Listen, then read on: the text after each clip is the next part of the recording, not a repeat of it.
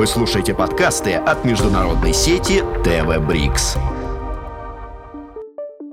Андрей Михайлович Щербак, генеральный директор Ассоциации лауреатов международного конкурса имени Чайковского, заслуженный работник культуры Российской Федерации. Благодаря деятельности Андрея Михайловича стали возможными концерты, фестивали и мастер-классы, в которых приняли участие исполнители из многих стран. Андрей Михайлович, здравствуйте. Большое спасибо, что вы нашли время для этого интервью. Да, здравствуйте. Я рад встретиться с вами. Взаимно. Итак, международный юношеский конкурс имени Чайковского. Что изменилось в музыкальном мире за эти годы? Что изменилось в юных исполнителях и в их педагогах? Ну, изменения, безусловно, есть. И особенно касается того, что конкурсу 30 лет. И если говорить о том, что, что изменилось, ну, прежде всего изменилось то, что этот конкурс стал самым известным конкурсом для юных музыкантов. А в 1992 году, когда первый раз он проводился, он был только вот совсем таким молодым, еще неизвестным. А, и поэтому мы возлагали большие надежды на него, и можно сказать, что эти надежды во многом сбылись. Это вот первое отличие. А второе отличие, то он, он уже имеет свою историю, и географическую, и лауреатскую, и творческую, и так далее. Расскажите, вот 91 год, довольно серьезные, трудные годы, как для России, так и для Москвы в частности. Как проводился этот конкурс? Ну, э, собственно говоря, э, в 90 году была создана Ассоциация лауреатов международного конкурса Чайковского, и она сплотила вокруг этого имени, вокруг этой организации достаточно много очень именитых э, музыкантов, которые являлись лауреатами международного конкурса имени Чайковского, который проводится уже много лет в Москве, раз в четыре года.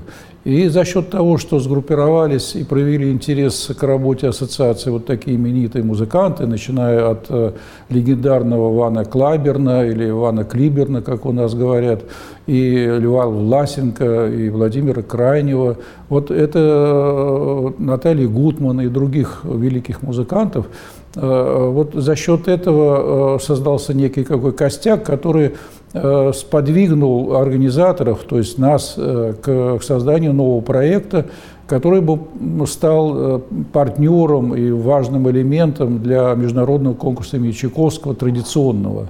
Вот это, собственно говоря, было изначально такой движущей силой. И плюс к этому, безусловно, появились новые идеи, как организовывать конкурс. И, собственно говоря, все, мне кажется, э, большие достижения возникают, э, ну, я отношу этот конкурс к большим достижениям, все такие знаковые вещи э, всегда относятся к трудным временам. Потому что вот в трудные времена, сквозь сопротивление или невзгоды, возникают какие-то интересные инициативы, к которым я отношу, безусловно, международный юношеский конкурс имени Чайковского. А можете назвать несколько имен того времени, э, кто тогда принимал участие в конкурсе и впоследствии стал большим человеком, звездой на музыкальной арене? Ну, я скажу так, что все э, лауреаты э, первого конкурса, они все не потерялись в этом музыкальном мире. Э, ну, вот я могу назвать, например, победители этого конкурса с нашей стороны фортепиано. Это был такой замечательный молодой пианист Могилевский. Он продолжает играть и очень интересно себя чувствует. В виолончели, например, могу назвать такой, сейчас он уже профессор, конечно, это Борхес, и с нашей, из России, это Борис Андрианов, он тоже сейчас очень известный, э, всемирно известный виолончелист. Среди скрипачей э, тоже э, совершенно замечательная скрипачка, которая одна, одна из звезд современного скрипичного мира, это скрипачка из США Дженнифер Ко. Все они не потерялись, они заняли свое место, и это происходило после каждого конкурса. Если взять просто пофамильно, то можно просто всех перечислить, и мы не ошибемся. Вот просто они стали лауреатами международных крупнейших конкурсов для взрослых музыкантов, стали профессорами, членами жюри, ну и так далее, и так далее. Здесь стопроцентный результат. Расскажите, как происходит отбор конкурсантов? Вы уже сказали, что есть претенденты из-за рубежа. Вот насколько это сейчас актуально? То есть не только наши участвуют, но и какие-то иностранные претенденты. Ну, здесь можно сразу привести некую такую вот статистику. За время э, проведения конкурса э, приняло участие э, где-то из 75 стран мира, то есть э, в Олимпиаде спортивные ну, немного больше принимают участие, и примерно из 100 городов э, мира. То есть э, на самом деле это широко известный и очень популярный, и, может быть, даже единственный конкурс такого масштаба для молодых музыкантов. И отбор проводится двумя способами в основном – это э, реальные прослушивания, которые мы организуем в разных странах с помощью наших партнеров. А, и второе – это э, музыканты, участники присылают э, конкурсную программу первого, первого тура. И за счет этого возникает возможность их проверить. И еще последний, как бы основной способ отбора музыкантов – это приглашение музыкантов, э, э, победителей, лауреатов других конкурсов, э, которым мы дружим, которым мы знаем. Значит, и мы приглашаем их принять участие без дополнительного прослушивания. Но это логично. Это, кстати, взято из таких крупных спортивных турниров, когда знаменитые музыканты просто приглашаются на турниры и считают за честь, чтобы вот они были, э, сказать, чтобы они участвовали в этих турнирах. А на ваш взгляд, насколько одаренные дети участвуют, принимают участие в вашем конкурсе?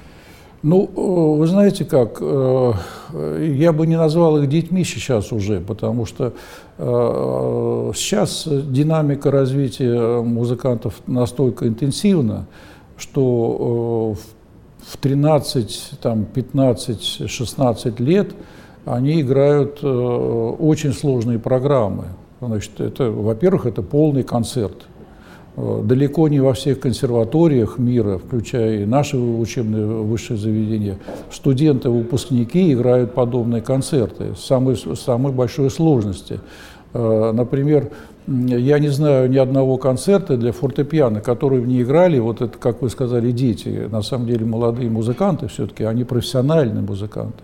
Поэтому мы их не называем ни в коем случае детьми, это мы называем их э, вот, молодыми, юными музыкантами, но профессиональными. И вообще этот конкурс, э, он создан для профессиональных музыкантов, не для любителей. И профессиональные музыканты, кстати говоря, воспитываются не только в, в особых, так, так называемых специализированных музыкальных школах, они э, готовятся и в обычных э, вот, российских музыкальных школах, и в частных руках, частное образование тоже очень эффективно. Вот поэтому вот на этот вопрос я могу так ответить. Два вопроса еще у меня родилось. Во-первых, какие произведения наиболее часто исполняются юными музыкантами? Но в, в конкурсной программе предусмотрено э, три тура. Э, первый тур – это как бы такой классический набор э, по всем специальностям. А специальности, это я напомню, это фортепиано, виолончели, скрипка. И там есть, э, что называется, джентльменский набор, который должны играть на всех конкурсах, включая и на взрослом. Ну, например, обязательно Бах. Для скрипки обязательно Паганини. Э, для виолончели э, также являются обязательной программой, включающей в себя классику виолончельного жанра. Э, и третий тур, завершающий тур, это необходимо сыграть один из классических концертов высшей сложности, высшей сложности. Второй вопрос, который хотела задать, исходя из того, что уже было сказано вами. Как нужно воспитывать ребенка, чтобы он вырос в маленького музыканта? И какую роль при этом играют родители? Кто в данном случае будет важнее, педагог либо родитель? Ну вот для того, чтобы этот маленький ребенок вырос большого музыканта, потому что вот уже на подходе к 15-16 годам это уже большой музыкант. Хотя из истории конкурса нужно сказать, что у нас нет ограничения э, нижнего возраста. То есть ну, самые маленькие, самые юные музыканты – это 10 лет. Но 10 лет уже играли полные концерты. Э, и э, роль педагога, она ну, доминирующая. При этом роль родителей не отменяется, потому что здесь, здесь заинтересованность очень высокая. И вот соединение заинтересованности педагога и родителей, она является необходимой. При этом часто педагог является и организатором, и менеджером, а родитель э, обязательно менеджер, импресарио, потому что э, он, он настолько погружен в жизнь своего ребенка, потому что без этого погружения просто добиться результата нельзя. Не всякие ходят э, истории, анекдоты, когда вот э, некоторых известных музыкантов там просто даже привязывали к, стулу, чтобы он не уходил никуда, а работал вот круглосуточно. Но на самом деле э, основные музыканты, они сами очень мотивированные, чтобы стать высоко профессиональным музыкантом, поэтому их дополнительно мотивировать не надо. Они могут работать круглосуточно, и такие примеры многократные. А вот почти за 30-летнюю историю этого конкурса, я думаю, огромное огромное количество юных музыкантов э, выросло на ваших глазах. Вот скажите, какое количество тех юных музыкантов, детей, которые участвовали в вашем конкурсе, достигли вот этих высот в процентном соотношении, если можно ну, так сказать? Вы знаете, э, я вот э, скажу так, что вот в конкурсе по нашим требованиям участвует порядка 120 музыкантов по, по трем специальностям, хотя заявок, естественно, больше, там, ну, в несколько раз. Но благодаря тщательному отбору все-таки мы допускаем до, до участия в конкурсе порядка 120 музыкантов. Если говорить в процентном отношении, то э, профессиональными музыкантами становятся все 100%, а э, суперзвездами, э, ну, я бы так сказал, порядка 10% а э, заметными музыкантами, профессорами становится, может быть, порядка 20%. Это очень хороший, э, на самом деле, результат, э, вот исходя из, хотя бы из примера международного конкурса имени Чайковского, который проходит в Москве. Вот примерно такое соотношение. И, но то, что 100% становятся профессиональными и востребованными музыкантами, они становятся преподавателями Московской консерватории, других консерваторий мира, это факт. А можно ли сказать, что международный юношеский конкурс имени Чайковского – это главное мировое состязание для молодых музыкантов? И есть ли э, зарубежные аналоги данного конкурса? Вы знаете, э, э, вот если говорить, э, мы делали такой анализ вот по, по конкурсам, которые вообще существуют и для взрослых музыкантов, и для юных музыкантов, то вот для взрослых музыкантов можно сказать, что существует пять основных конкурсов, включая конкурс Чайковского, конечно, в первую, в первую очередь, и э, порядка десяти таких известных конкурсов – то есть а всего их там может быть 500. А что касается юношеских, детских конкурсов, то их тоже э, немеренное количество, там, может быть, там, э, больше, чем взрослых. Э, и они все полезные, потому что они дают способ развиваться музыкантам. Да? А сейчас эта форма существования музыкантов очень востребована. И э, если говорить о том, какое место занимает конкурс, э, вот, юношеский конкурс имени Чайковского, то он занимает уникальное место. Аналогов таких нет. Э, ну, можно назвать, например, недавно появившийся э, вот такой юношеский конкурс э, Ванны Клайберна, это в США. Но он ни, ни в какое сравнение по востребованности не, не, не, не, не может сравниться с конкурсом имени Чайковского. Конечно, здесь играет роль и э, имя Чайковского, и высокая репутация, которую конкурс э, вот, заслужил за 30 лет. Она тоже дается не просто так, что вот эта репутация. Вот, э, здесь она складывается из многих факторов, и если хотите, я могу назвать некоторые. Ну, вот, во-первых, это результаты конкурса. Вот, а результаты, они такие вот выдающиеся. То есть, э, особенно первые места конкурса, они всегда бесспорные. Там, да, то есть, это вот практически единогласное голосование жюри. Второе – это репутация жюри. Значит, э, в, в, в конкурсе принимают участие действительно э, суперзвезды, вот преподаватели, исполнители, которые являются членами жюри других самых престижных конкурсов. Но не это главное, потому что во многих конкурсах они участвуют. А э, здесь э, мы применяем такой прием организационный – Э, то есть большая сменяемость. Каждый раз новые члены жюри конкурса.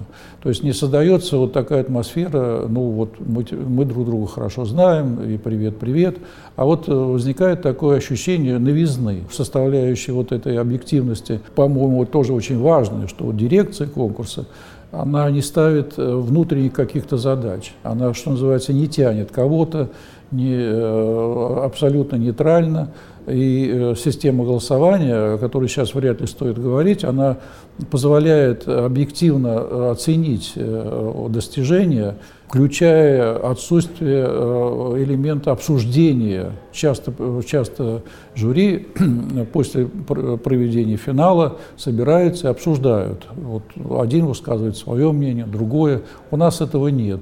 У нас э, есть формальный признак, каждый должен проголосовать, заполнить э, результат, подписаться, и таким образом мы исключаем некоторое влияние там, вот таких известных музыкантов, которые говорят, нет, ну вы знаете, я вот такой известный музыкант, и я могу вам сказать, что вот я так считаю. То есть это, исключаем это влияние.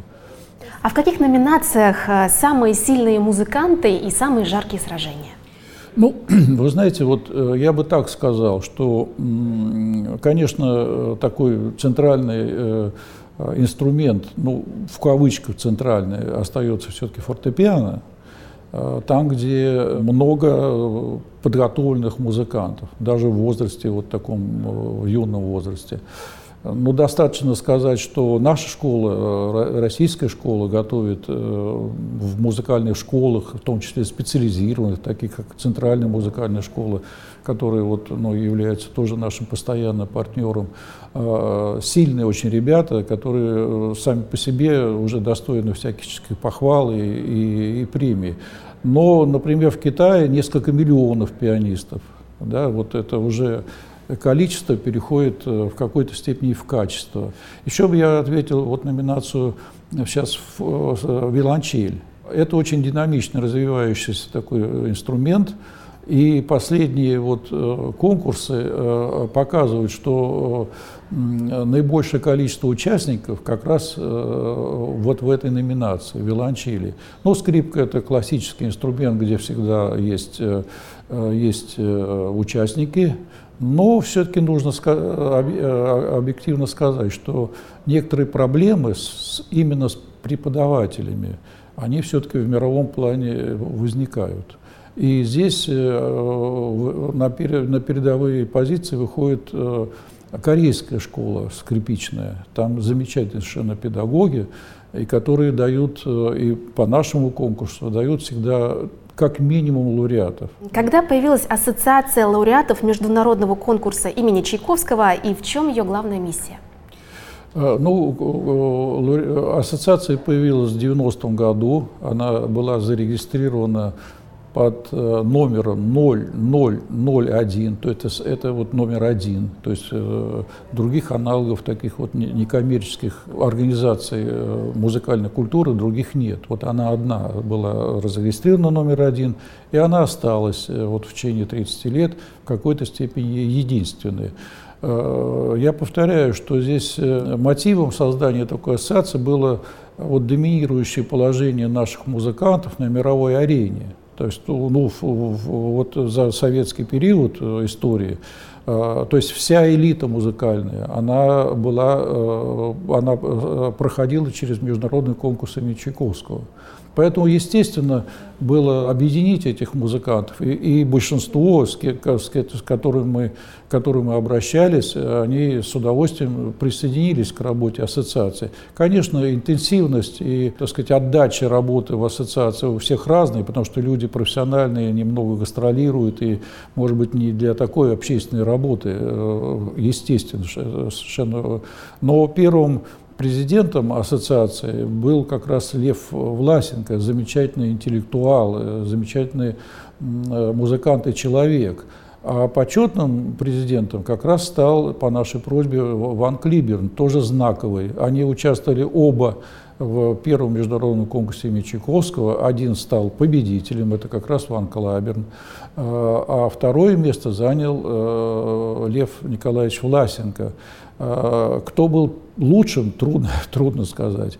А, но третьим был как, э, вот, музыкант из Китая Лю, Ши, Лю Шикунь.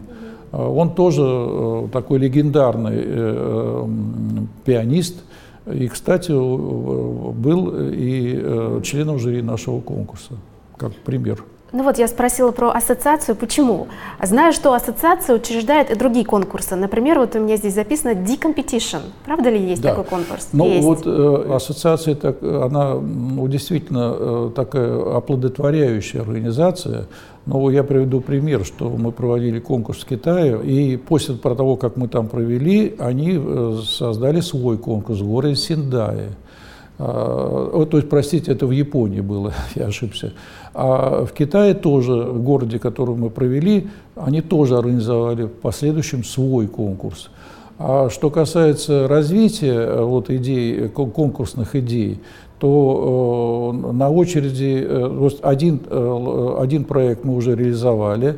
Это э, конкурс D-Competition с использованием инновационного инструмента Disclavir которые э, мы применили впервые для прямых трансляций из любых точек, точек мира в акустическом звучании. Здесь сложно это объяснить, но, не, э, но конкурс может быть проводиться только в том случае, если такой же подобный инструмент существует в другой стране. В стране. И сейчас э, этот, в этом конкурсе принимают участие Канада, Япония, Корея, Казахстан э, и на очереди вот Китай – Э, таким образом, эта новая технология родила новый вот этот конкурс.